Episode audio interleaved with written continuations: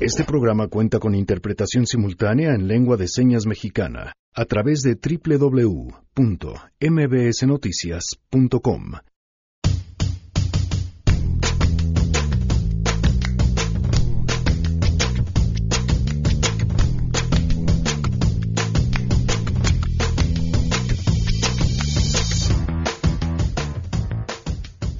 El Estado de México suma otra vez la lamentable y tristísima cifra de mayor feminicidios en lo que va el año en la historia eh, de la historia de hoy en voz de Frida Guerrera. Además, los detalles de la Guardia Nacional que pretenden pues prácticamente definir en casi nada de tiempo, vamos a platicar sobre este tema. Tenemos buenas noticias y más, así que quédense porque así arrancamos a todo terreno. MBS Radio presenta a Pamela Cerdeira en A Todo Terreno, donde la noticia eres tú.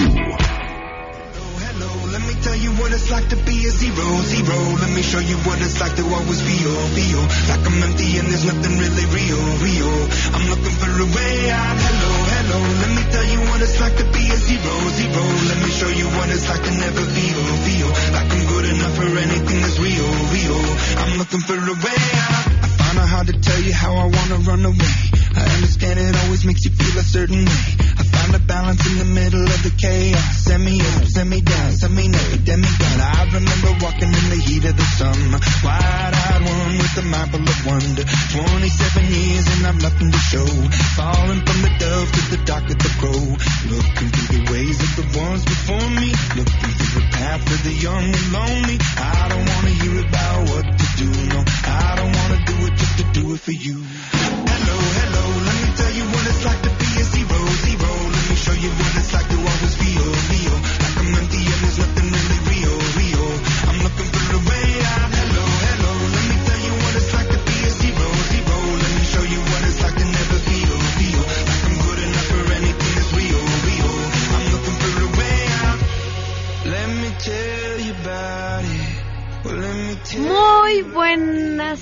Bienvenidos a Todo Terreno. Gracias por acompañarnos en este miércoles 9 de enero del 2019.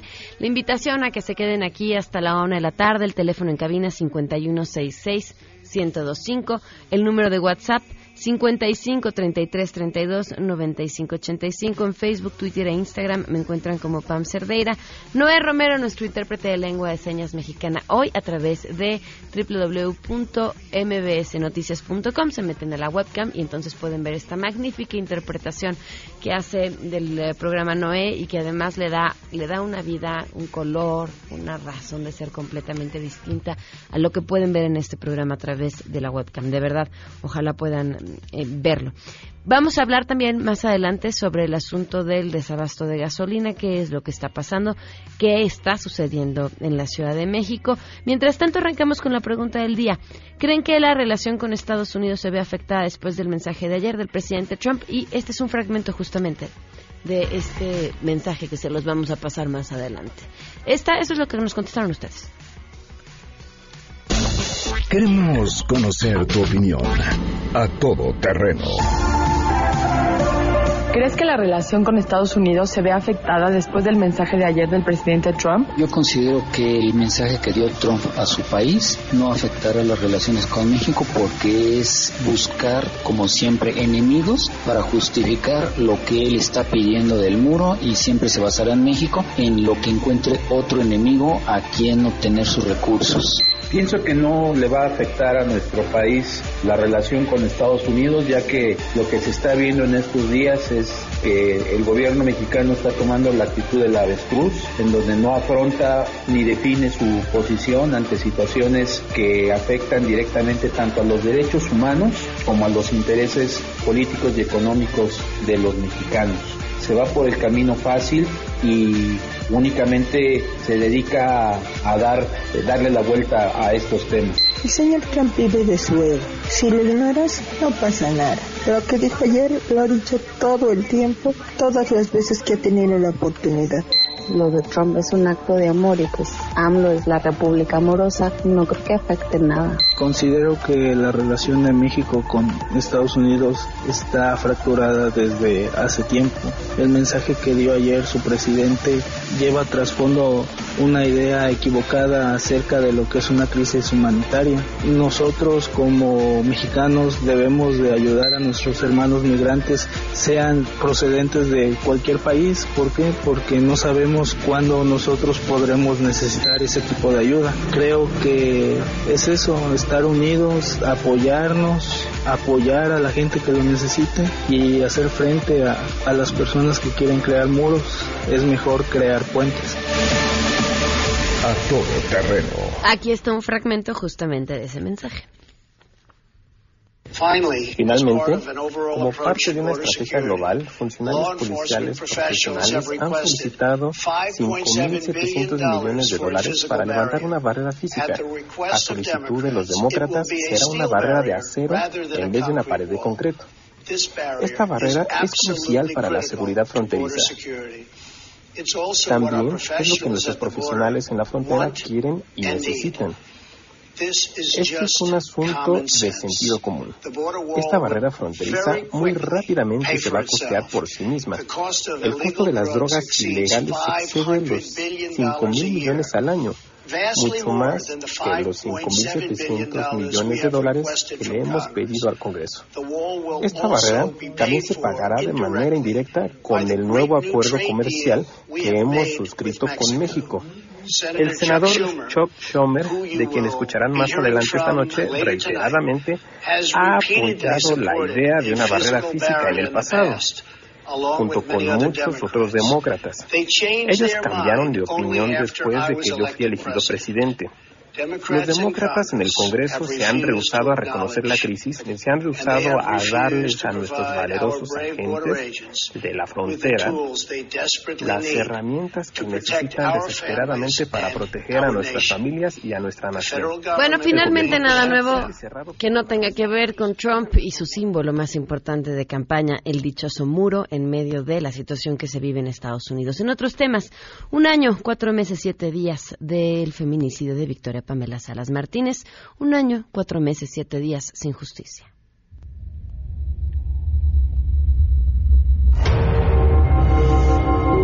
Y pedirle a las autoridades que hagan justicia, que de verdad trabajen. Ella no nos digan queremos respuesta. Victoria nada. Un año, cuatro meses, siete días y seguiremos contando. Vamos con la información. Saludo a Ernestina Álvarez.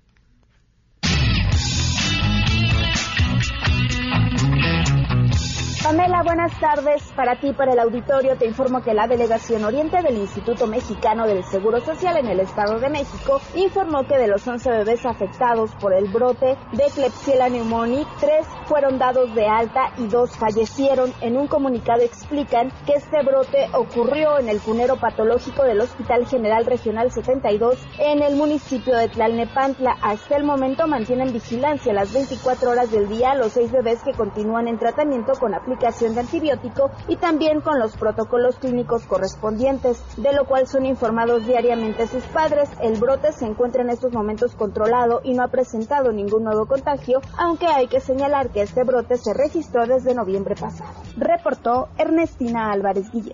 Hola, ¿qué tal? Gracias. La Secretaría de Seguridad Ciudadana de la Ciudad de México aseguró que es falso que haya generado una lista de gasolinerías con desabasto de combustible, la cual circula en Internet y redes sociales. La dependencia precisó que no ha difundido ningún tipo de lista, por lo que solicitó a la ciudadanía hacer caso omiso de estas informaciones. En cambio, pidió recurrir a cuentas oficiales e institucionales para verificar todo tipo de información. En un comunicado, la Secretaría de Seguridad Ciudadana puso a disposición de su cuenta oficial de Twitter, arroba ssp-cdmx,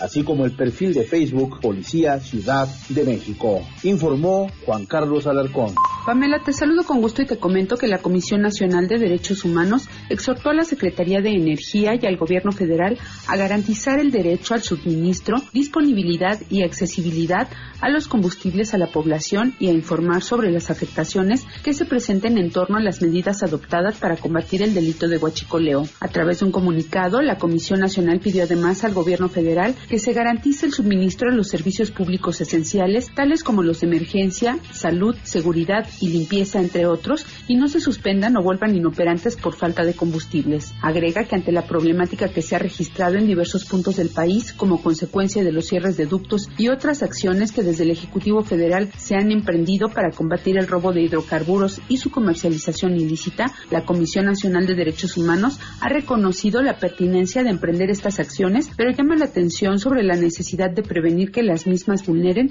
los derechos de las personas y se garantice la continuidad en la prestación de los servicios públicos. Para la Comisión Nacional de Derechos Humanos es preciso que se haga una investigación objetiva, integral y profesional sobre el robo de hidrocarburos que comprenda tanto a las personas involucradas en su extracción ilícita como a las relacionadas con su transporte y comercialización, con el propósito de que esta actividad se combata frontalmente y no subsista la impunidad, señala la Comisión. Pamela, la información.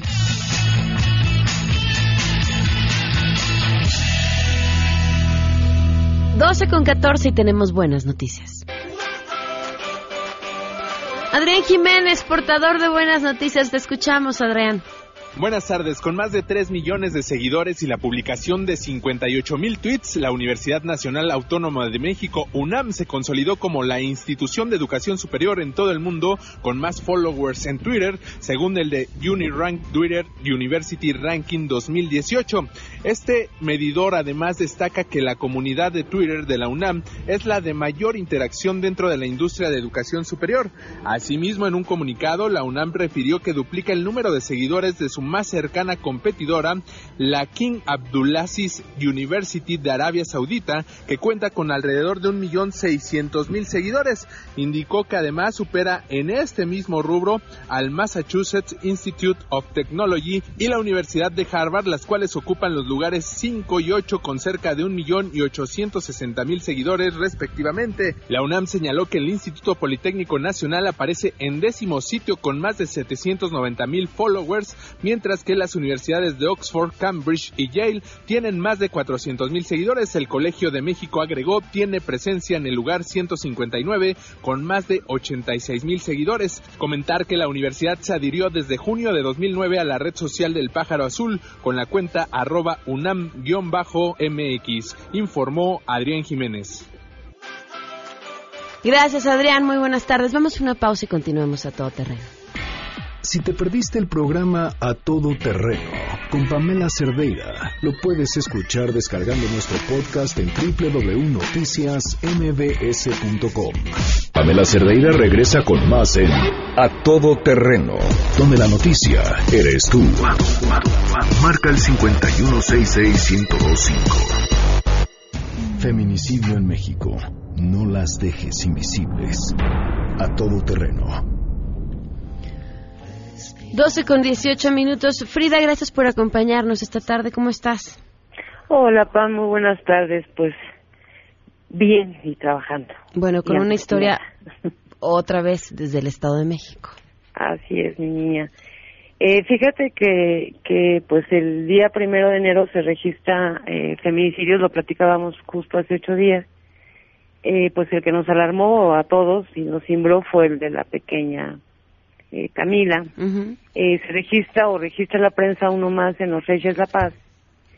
Eh, pero justo el día 3 de enero me estaba buscando la familia de una chiquita de Perla, Vanessa Contreras Márquez, que es justamente de quien vamos a platicar, para decirme que ella también había sido asesinada el primero de enero y pues inmediatamente me trasladé el sábado, fui a ver a la familia y me encuentro con una sorpresa de muchas cosas desagradables, Pamela. Eh, en un principio les hacen la sugerencia o les dicen que había sido una congestión alcohólica, que pues así ya lo aceptaran y que ya se llevaran, le hablaran a la funeraria para que la sepultaran. Eh, obviamente la familia me les hizo saber, a las autoridades y me, hacían, me comentaban que le dijeron es que ella no bebió a ese grado, o sea, ella nunca bebía a ese grado como para que se congestionara, ¿no? Este, y, y pues lamentablemente estuvieron prácticamente insistiendo que no iban a aceptar el cuerpo así hasta que lograron que se realizara la necropsia de ley, o sea, rompiendo todos los protocolos de la Fiscalía Regional de Nezahualcóyotl. Este, y pues bueno, finalmente se hace la necropsia y resulta que en efecto había sido estrangulada en su casa.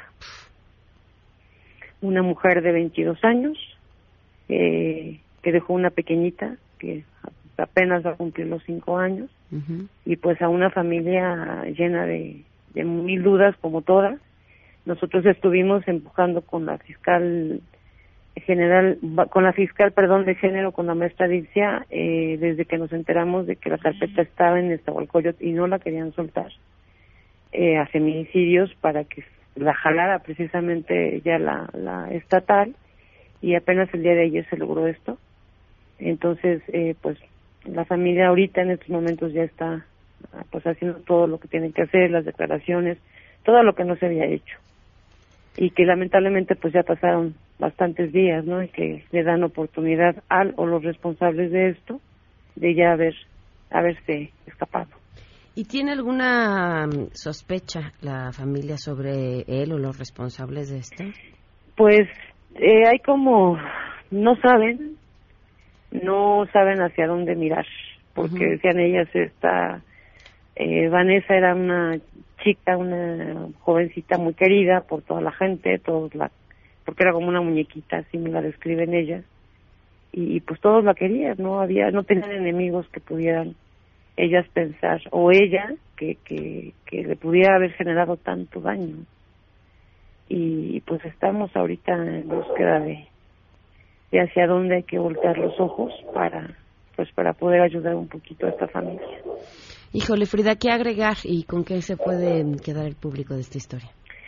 Pues eh, primeramente eso, que nos demos cuenta de que no son todas, o sea, si la familia no nos hubiera buscado, Pam, no nos habríamos enterado de esto, ni siquiera hay registro en la prensa de este caso. Este, y pues ahí se hubiera quedado en la invisibilidad cuántas familias no están eh, pasando por lo mismo y que las autoridades lleguen y les digan, no, pues fue esto, ya mejor déjelo así y evítese todo el relajo. Claro. Y que muchas familias por ignorancia o porque de plano el dolor es demasiado dicen, bueno, sí, ya démela. Y, y cuando son realmente crímenes y hay asesinos sueltos. Entonces, creo que, que el mensaje para todos es ese. O sea, si nos presentamos ante una situación así, no permitan que, que les digan lo que no es asegúrense de que todo sea hecho como se debe de hacer en este país.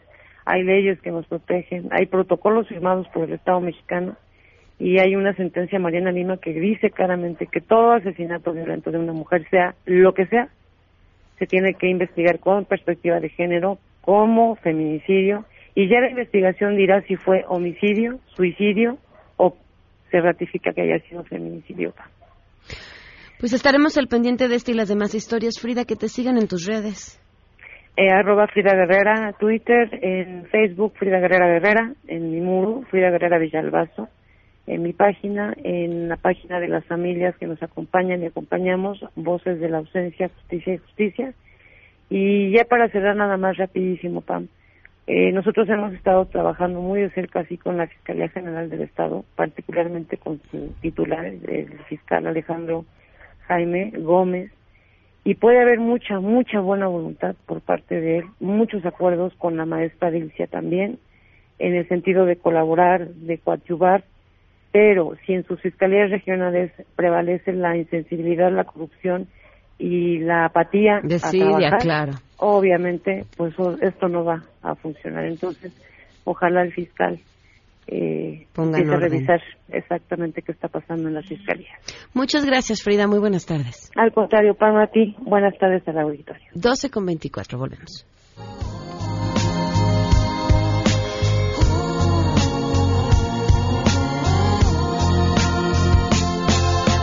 Clava la daga, haga lo que haga uno. Estraga oportuno. Tú no cobras lo que el tiempo paga traga saga tras saga, raspa con su amarga espátula, huérfanos hace de brújula, se lúcida lenta en celo blanca el arma, blanco el pelo, su blanca cara de crápula. Esta décima espinela, la que Violeta cantaba, la de la sílaba octava del payador, vieja escuela, y lo que duela, que duela, si es que tiene que doler, la flama. Queremos conocer tus historias. Comunícate al 5166-1025. Pamela Cerdeira. A todo terreno. Donde la noticia eres tú. Volvemos. Pamela Cerdeira está de regreso en A Todo Terreno. Únete a nuestra comunidad en facebook.com. Diagonal Pam Cerdeira. Continuamos.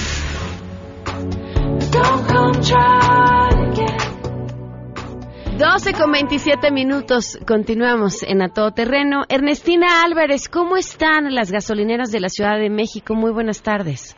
Pamela, buenas tardes para ti, para el auditorio. Pues compras de emergencia de gasolina se han registrado a lo largo de este miércoles aquí en la Ciudad de México en un recorrido por las colonias Condesa, Roma Norte, San Rafael y Cuauhtémoc. Pues hemos constatado el, el cierre de varias gasolineras entre ellas está la de Juan Escuti Mazatlán en la colonia Condesa, la de Insurgentes y Reforma en la colonia Cuauhtémoc y una más en Álvaro Obregón y Mérida en la colonia Roma. A estas se asistieron los trabajadores a quienes pues les han indicado que podrían abastecerla por la tarde, pues se quedaron sin combustible desde este martes a mediodía y pues ellos señalan que pues sí han recibido ciertos insultos de las personas que llegan pensando que esa gasolinera está abierta sin embargo, pues no es así, pues ellos no pueden prestar el servicio, para ello pues han realizado un acordonamiento donde dice pues no hay servicio. Vamos a escuchar a Gonzalo Hernández, trabajador de esta gasolinera. Sí, como puede ser eh, rápido, como, como no, pues nosotros no, si no se Ahorita estamos cuidando, ¿no? Bueno, cada quien se está presentando su turno porque no sabemos qué Están los viajes programados de dos días para acá, pero no sabemos no, ayer se terminó la que teníamos. Teníamos viajes para entrar a 10 y ayer ya no entraron, entonces nos terminó la que teníamos ayer. Ayer terminó a las 12 y ya de ahí para Además de estas compras de pánico, el desabasto en el Estado de México también ha provocado que personas que viven en Metepec o incluso en La Marquesa vengan hasta esta colonia Roma donde existe abasto en algunas gasolineras. Ahí encontramos a Héctor Gómez, quien después de tres horas de camino y de visitar ocho estaciones de servicio encontró gasolina premium. Escuchemos.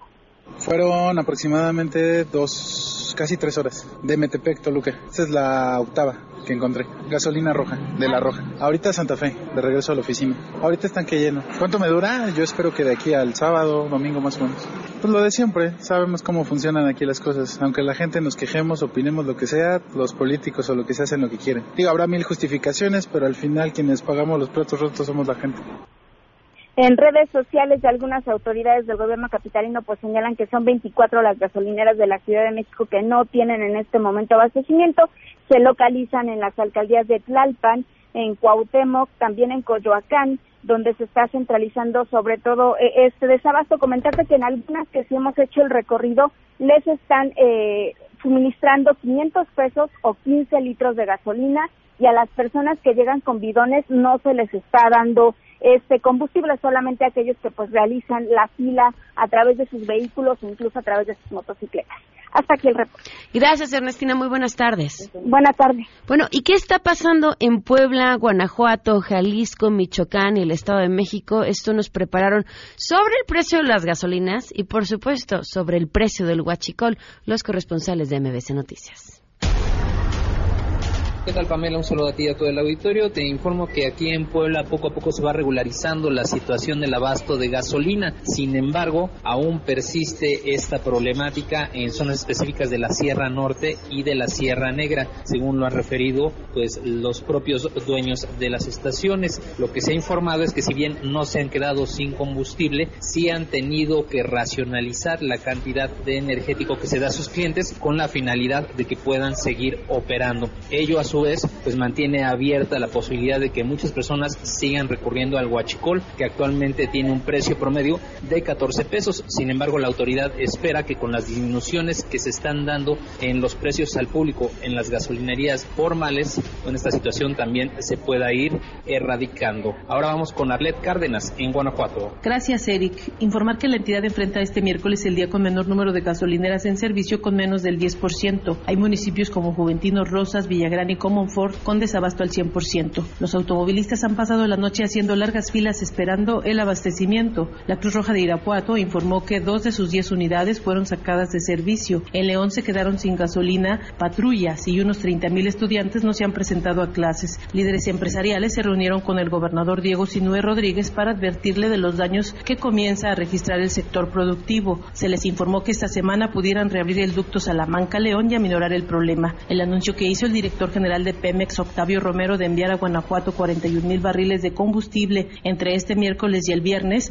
ha sido calificado como insuficiente ya que la demanda es de 40 mil barriles diarios. El guachicol que se vendía a 15 pesos por litro antes del desabasto ahora se comercializa hasta en 40 pesos. Hasta aquí el reporte. Ahora vamos con Víctor Hugo Magaña, Jalisco. Gracias, Arlet. A partir de este martes, en la madrugada, comenzaron a llegar a Guadalajara las primeras pipas con el equivalente a 94 mil barriles de gasolina que prometió Pemex. Pese a esto, las filas que se hicieron desde la madrugada terminaron al mediodía cuando se volvió a agotar el combustible. El gobernador de Jalisco, Enrique Alfaro Ramírez, señaló que si bien autoridades federales le dijeron que el suministro se normalizará en 10 días, duda que se logre la meta. Diferentes bancadas del Congreso local comenzaron a emitir posturas. Los diputados del Partido Acción Nacional señalaron que de no resolverse el problema esta misma semana, habrá una crisis de escasez de alimentos. La bancada del PRI Jalisco consideró que la estrategia afecta más a la población que al crimen organizado. Por su parte, el diputado de Morena, Bruno Blancas, aseguró que es falso el desabasto en Jalisco y señaló, sin dar nombres, que la estrategia es porque algunas gasolineras y políticos estaban involucrados en el tráfico de hidrocarburos. Está el problema que la Fiscalía de Jalisco tuvo que iniciar una investigación sobre la presunta ordeña de combustible por parte de trabajadores del Ayuntamiento de Guadalajara.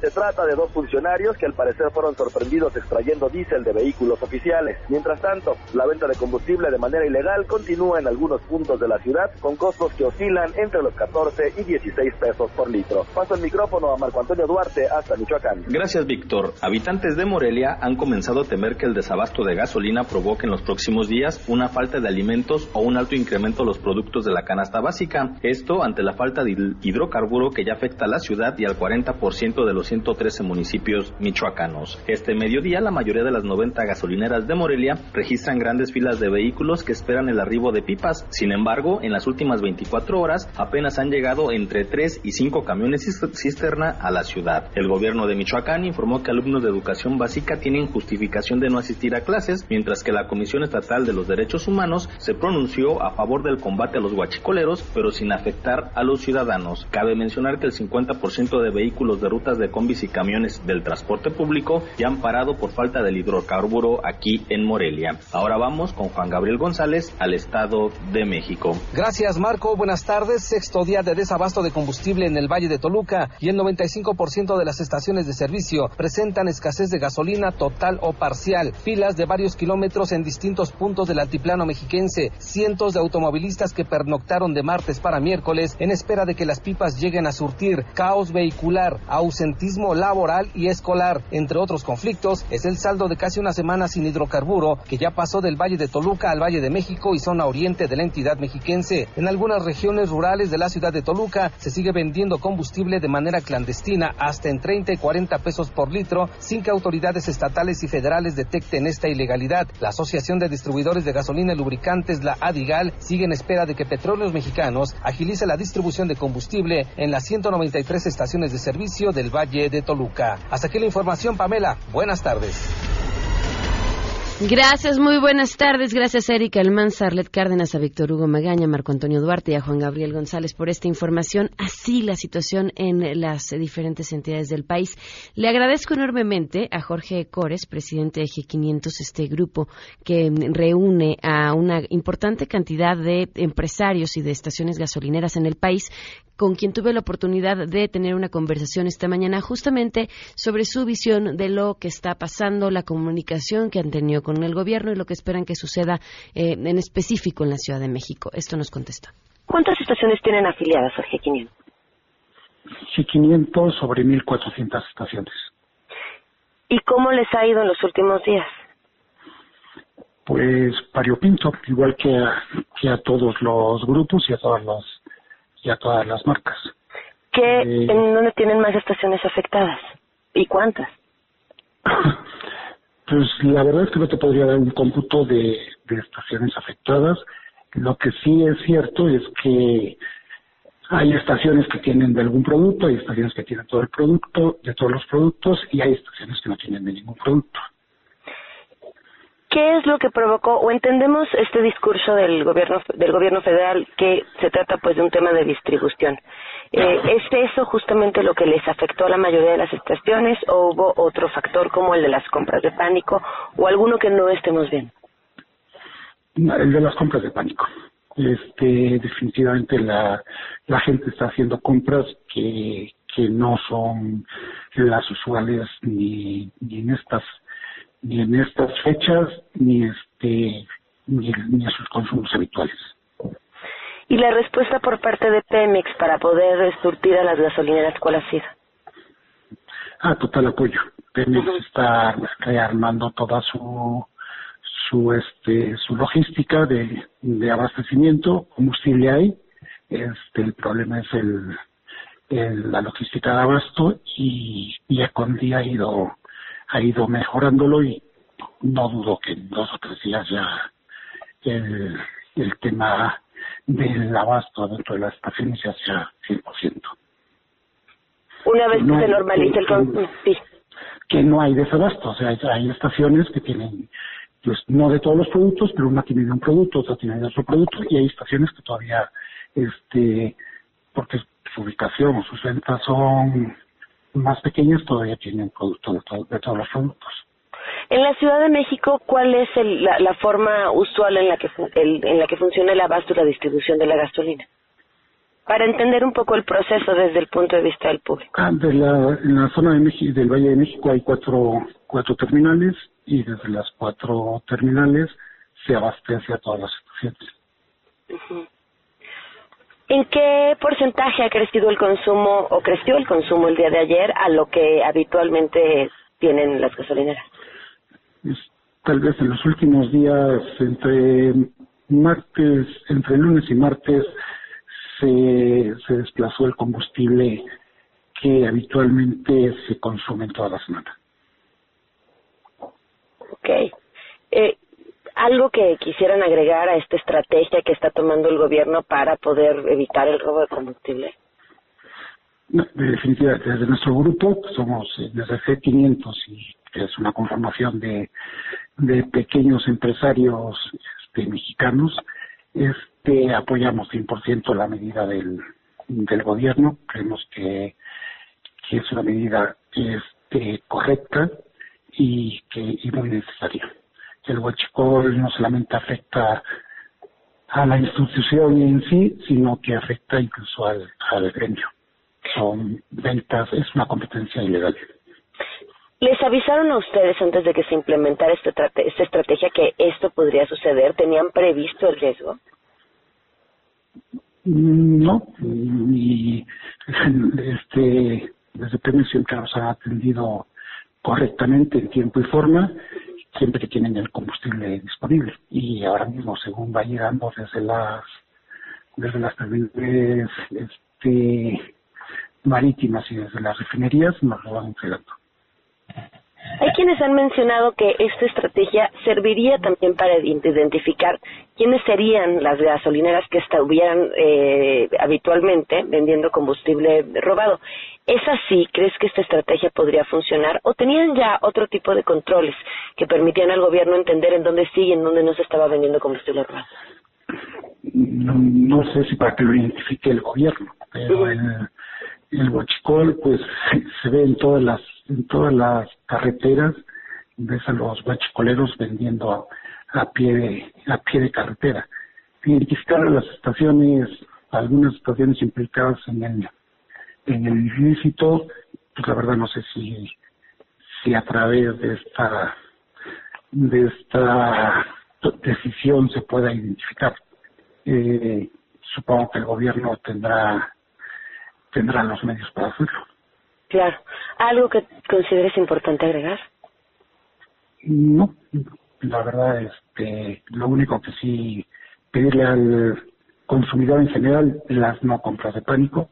Este, no dudo que el, tanto Pemex como el gobierno federal en breve va a resolver el esquema de abasto, este, abasto continuo, porque no, no hay desabasto y, y este tranquilidad.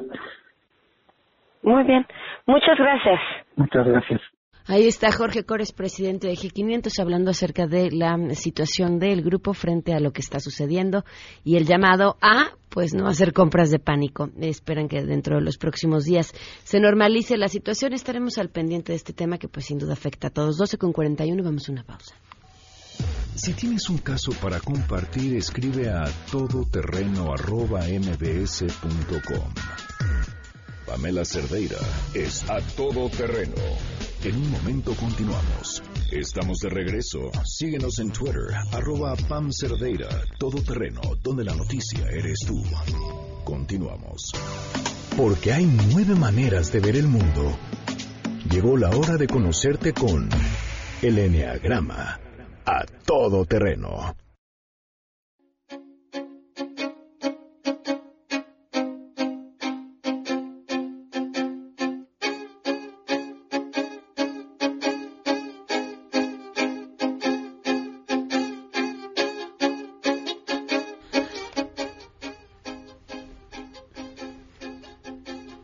12 con 45 minutos.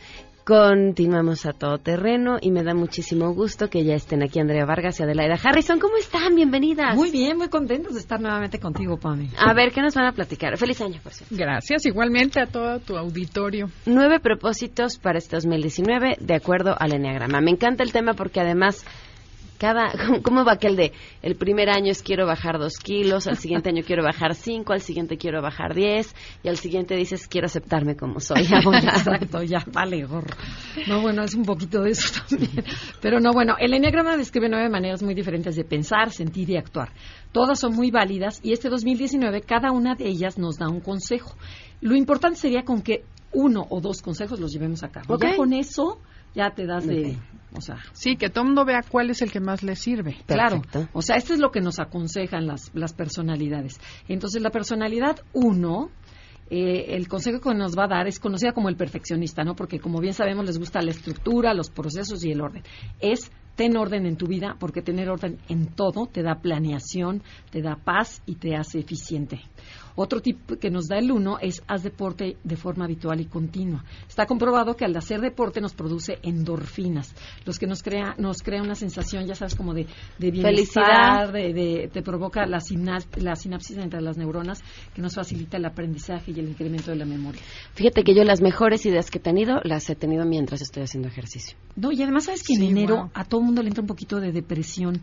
Entonces, empezar, que sí, ahorita con los gasolinazos y con todo este rollo, Bueno, el hacer deporte por lo menos te, motiva. Y si estás cansado, también después de hacer ejercicio es como si te hubieras ido a recargar la batería. Es increíble como agotando tu cuerpo, de pronto tienes más energía. Así es.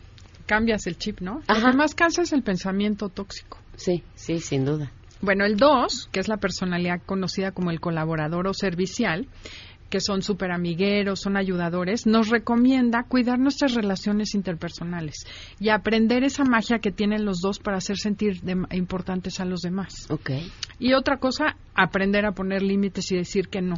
Hay cosas que no son negociables. No digas que sí por quedar bien, porque hay cosas que pasa sobre ti y eso te genera un estrés horrible. Mi abuela decía que era la palabra más difícil de decir. No, Claro, claro. Y para ciertas personalidades como las dos, le cuesta mucho. ¿Te acuerdas el año pasado, platicando eh, contigo sobre una cosa que te decía, es que no sé cómo decir que no y me aterra decir que no? Y me hiciste una pregunta como muy clave que tenía que ver como con aquello que estás dispuesto a sacrificar por no tener el valor de decir que no.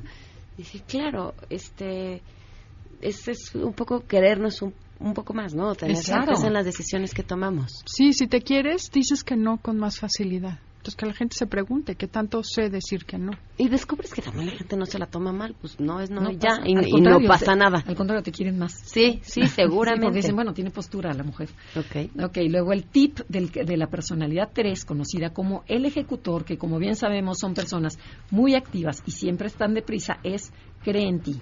Querer es poder. Mantén una, actitud positiva, enfócate, trabaja duro para lograr tus sueños y actúa, aunque sea con miedo. y ejecuta. Muchos deseamos muchas cosas, sin embargo, pocos estamos dispuestos a sacrificarnos. O sea, este año voy a hacer, bueno, pues sacrifícate, sí se puede y sí se puede lograr, ¿no? Es lo que nos, nos dice el 3. Este año comencé leyendo mucho, bueno, audiolibros, ¿para qué me echo las es que no me tocan, no? Ya llegué a la edad del audiolibro y este, estoy convencida que es un tema de que uno llega a la edad del audiolibro, porque descubres que esa es la única manera en la que tienes tiempo. Y, y, y, y muchos libros en torno a eso, a, a, a la importancia de decir, sí puedo.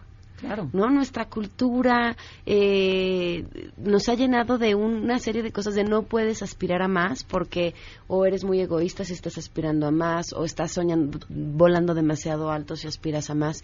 Y, y cómo solo a través de nuestros pensamientos y nuestras palabras nos ponemos límites. Claro, y yo creo que hoy el país requiere de gente que le apueste al país diciendo, a ver, aunque todas las voces estén en contra, o aunque tengamos miedo, o aunque tengamos...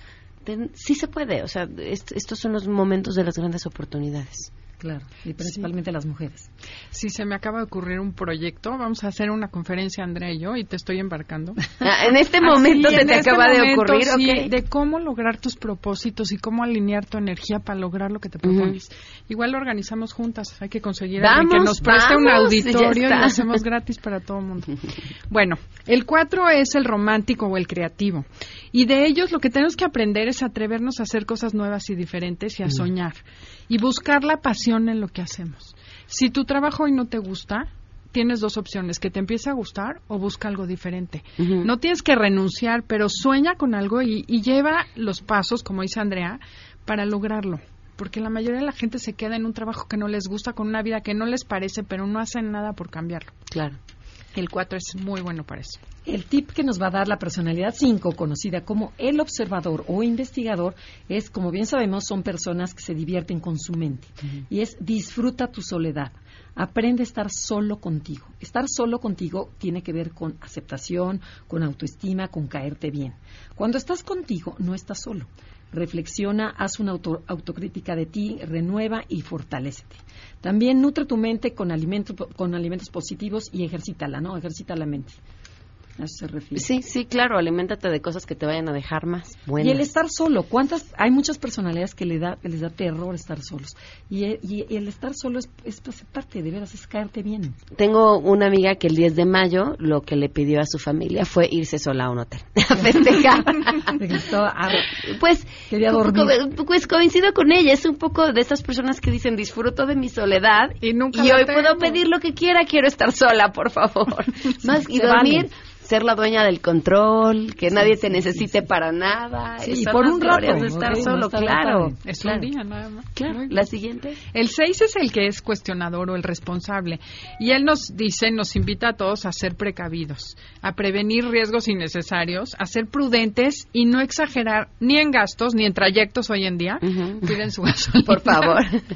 Pero bueno, a ser un poco más precavidos, porque el 6, claro, el- ellos exageran, pero prevenir los gastos, guardar un poquito de dinero, siempre el 10% para tener dinero para cuando lo necesites, ¿no? En vez de aventarte y gastar todo a lo tonto. Claro.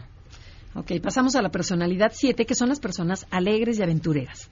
Ellos nos dicen que cuida tu cuerpo, cuídate de los excesos en el alcohol y la comida, ejercítalo y aliméntalo sanamente. Duerme. Está comprobado que las mejores decisiones se toman después de descansar. Recuerda que tu cuerpo es tu herramienta de trabajo.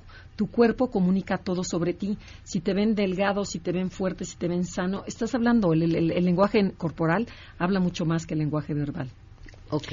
Y bueno, el 8, que es el protector o el jefe, sabemos que le gusta ser asertivo, honesto y fuerte. Y precisamente un consejo que nos da es aprender a ser asertivos, a decir que no cuando hay que decir que no, a decir sí bien dicho. Y otra cosa, a contactar la fuerza vital que tiene el 8, que es esa conexión con su cuerpo. La energía del cuerpo te dice mucho y es el impulso que te ayuda a vivir y a lograr lo que te propones. Pues conecta en su cuerpo, caminando, haciendo ejercicio. Este, todo se reduce a lo mismo, ¿no? Pero el 8 tiene esa energía que nos impulsa a hacer las cosas. Y la personalidad 9, que es la última, son encantadores, tranquilos y ecuánimes. Y ellos lo que nos dicen es que atrévete a decir lo que piensas de forma asertiva, inteligente y directa. Se vale no estar de acuerdo con muchas cosas a que prefieras llevar la fiesta en paz, ¿no? El 9 siempre es prefiero llevar la fiesta en paz y Ujú. voy de acuerdo con todo el mundo. No, este, este año sí atrévete. Sigue tu ideal, supera la incomprensión y el rechazo social. O sea, atrévete a ser como tú eres. Me gusta mucho lo que dijeron al inicio de, a ver, no es necesario que hagan los nueve, ni si, bueno, No. ya de los doce ni hablamos, ¿no? ¿Con cuál te quedarías? ¿Con cuál me quedaría? Mm, ¿Los podemos repetir? Sí, sí. No, me quedaría am, con Si hay tiempo, lo hacer repetimos. lo que tienes que hacer. O sea, con tomar, es el Tres. 4 creo, el 3 y el El 4, tres. ¿no? Porque algunos que están son similares. Eh, moverte de donde no, en donde no estés bien, cambiar las cosas, modificar, tomar nuevas oportunidades. Yo creo que eh, si no nos reinventamos en general en lo que sea que hagamos, aun cuando quienes tenemos la fortuna de hacer algo a lo, que amamos, siempre hay que estarse reinventando y siempre hay que estarse moviendo, porque una vez que alcanzas tu zona de confort, en lo que sea, ¿eh? en una pareja, en el trabajo, en la vida en general, con tus hijos, yo siento que o, lo veo como si te empezaras así como poco a poco a ser chiquito y como a echar a perder, ¿no? Eh, Eso es lo Sí, que bueno, hay una teoría muy cierta de que la gente se hace vieja porque cree que se tiene que hacer vieja. O sea, hay un envejecimiento del cuerpo, pero el cerebro no tiene por qué envejecer. El problema es que empezamos a reducirnos, a reducir los intereses, el clásico comentario que empieza por, no, ya estoy vieja para esos cursos, ya no tengo edad para esto, y solito estás desconectando tu cerebro y por eso acabas con Alzheimer y con mil situaciones de vejez que no necesariamente tendrían que ser así. Yo lo he visto con personas muy cercanas y para poner el, el ejemplo más cercano fue mi abuelo. El día, en- porque además las familias tendemos a ya está mayor y entonces ya no trabajes porque claro quieres apapachar a tu papá, tu abuelo, tu mamá, tu, ya mira ya no trabajes, ya dedícate a descansar, ya vas a estar, ya no manejes, te pongo a alguien que y por lo que, claro, creemos que les estamos quitando cosas y en Ajá. realidad les estamos quitando la vida. Y cuando les empiezas a quitar la vida, se apagan en dos segundos. Sí, retirarte es la peor idea del mundo, yo creo. Así es. Bueno, pues sigan estos consejos. Uno, uno, dos, con uno. ¿Es tu libro? No, sí, que te acuerdas que ya lo habíamos visto, pero Sí. este Que lo compren. Aprovechen para que se ubiquen, ubiquen a los suyos y por supuesto tengan una lectura para el año y que les va a cambiar la vida. Se llama Enneagrama, el poder de los instintos, de Andrea Vargas. ¿Lo encuentran en cualquier lado, Andrea? Sí, principalmente en Sanborns, en Gandhi, en el sótano, ahí están ahorita. Pues búsquenlo. De verdad. Yo creo que es el mejor regalo que le pueden hacer a ustedes y, por supuesto, a los suyos. Muchas Y, gracias. y está en audiolibro para, para ti. Para los que ya llegaron a esa edad que tengo yo del audiolibro. Por cierto, de, nada más, antes de irnos, eh, se solicitan donadores de sangre para el señor Pascual Hernández Magos. Se encuentra en el Sanatorio Durango, cuarto 507, de cualquier tipo de sangre. Los interesados pueden acudir al Banco de Sangre del Sanatorio Durango, en la calle Durango, 290, primer piso, en la colonia Roma. El teléfono es 5148-4646, extensión 5003. Y tenemos para mm, regalar 10 pases dobles para un banquete para el difunto Don Quijote en el Teatro Julio Castillo en el Centro Cultural del Bosque, un espectáculo familiar de teatro, circo y magia. Es este 12 de enero. Es la función de estreno, así que nos llamen al 5166-1025. Y luego además se llevan el libro de Andrea. Y no se pierdan Enneagrama los sábados a las 12 del día en esta misma frecuencia. Conócete Enneagrama y Enneagrama Conócete y Conócete MBS en las distintas redes sociales. Muchas gracias. Gracias a ti, Pamela. Gracias. 12.58 se quedan en mesa para todos.